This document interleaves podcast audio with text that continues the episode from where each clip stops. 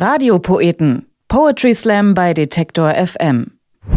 Der Erfolg bestimmt unser Leben. Wir alle wollen Erfolg haben, wir wollen erfolgreich sein. Im Leben, im Job, in der Liebe und natürlich in den sozialen Medien.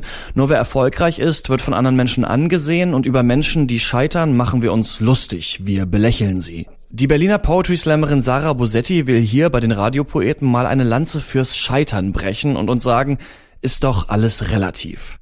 Sarah Bosetti tritt seit 2009 auf Poetry Slams und Lesebühnen auf und ist 2013 zusammen mit Daniel Hoth deutschsprachige Vizemeisterin im Poetry Slam geworden.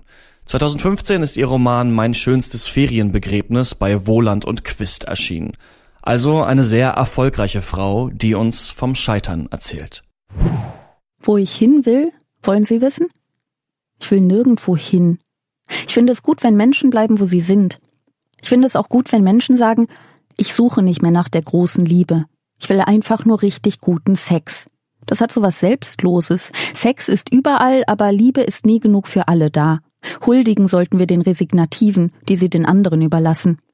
Ich mag die Resignation. Sie ist so gemütlich. Man muss gar nichts können für sie.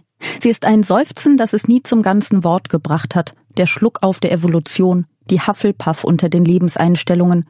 Sie ist ein, nee, lass mal, es kann der da viel besser.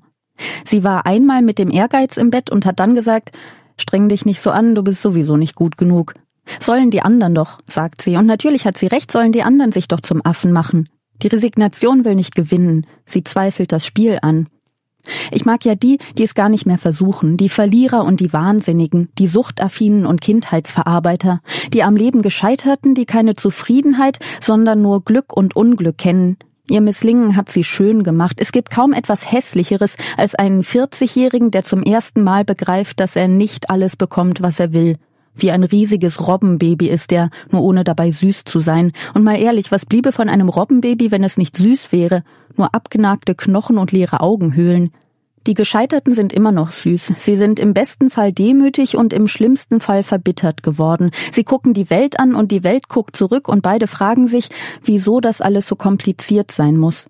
Ich fühle mich ihnen verbunden und ein bisschen überlegen, weil ihre Probleme so lächerlich sind wie meine eigenen und weil ich sie verstehe, sie sind durchschaubar wie Kinder. Als Kind hat sich mein Bruder mal Schwimmflügel an die Füße geschnallt, um über Wasser gehen zu können. Natürlich ist er dabei fast ertrunken und natürlich sagte meine Mutter nachher, na ja, wenigstens hast es versucht. Ich stand daneben und dachte, wieso muss man es versuchen, wenn man sowieso weiß, dass es nicht klappt? Ich bin nicht der klügste Mensch der Welt, das weiß ich. Und ob ich nun Dostojewskis Gesamtwerk lese oder Gebrauchsanweisungen für Staubsauger, es wird nichts daran ändern. Ich bin nicht die schönste Frau der Welt. Ob ich schön bin, hängt immer davon ab, wer gerade neben mir steht. Jetzt gucken Sie mich an und denken, Aha, eine Frau. Aber stell mich neben Scarlett Johansson und ich bin Gollum. Wir sind alle nur so Mittel. Und manchmal treffen wir das Mittelmaß, unterhalten uns kurz mit ihm und denken, wenn ich jemals so werde wie du, nimm einen großen Hammer und hau mich kaputt. Aber wir sind es längst. Wir sind wandelnde Vergleiche. Ich kann klügere Dinge sagen als Katrin Oertel. Ich habe es versucht, es ist gar nicht so schwer. Ich kann ein besserer Mensch sein als Kim Jong-un. Ich kann weniger selbstverliebt sein als Matthias Schweighöfer. Aber das bedeutet nicht, dass ich auch nur in einem dieser Dinge gut bin. Es gibt bloß immer jemanden, der noch schlechter ist als man selbst. Leider gibt es auch immer jemanden, der besser ist. Ich bin meinem Freund wahrscheinlich nicht die beste Freundin, die es gibt. Ich bin nur die Beste, die er getroffen hat. Natürlich kann ich nicht besser als alle anderen mit ihm küssen und streiten und Serien gucken und schlafen und einschlafen. Es wäre vermessen, das zu glauben, und im Grunde wissen wir das. Es gibt immer jemanden, der unseren Job besser machen und unsere Rolle besser spielen könnte. Wo sonst kommt sie her, unsere Angst vor dem Verlassenwerden? Es ist der Irrglaube, erst Superlative verliehen den Dingen ihren Wert. Und es ist die Angst vor der Austauschbarkeit, die Angst vor dem Scheitern, und diese Angst ist berechtigt. Wir alle werden sterben, ohne uns weiter als auf Armeslänge vom Mittelmaß entfernt zu haben. Selbst wenn wir es irgendwann geschafft haben, was immer es auch sein mag, gilt das nur für heute und nie für morgen. Was wir Erfolg nennen, ist immer von anderen Menschen abhängig und Menschen sind vergesslich. Wir sind nicht mal im Scheitern außergewöhnlich. Ich habe es versucht. Ich wollte die beste Scheitererin der Welt werden. Ich habe mich die Scheitererin genannt und hatte damit immerhin den schlechtesten Kampfnamen der Welt.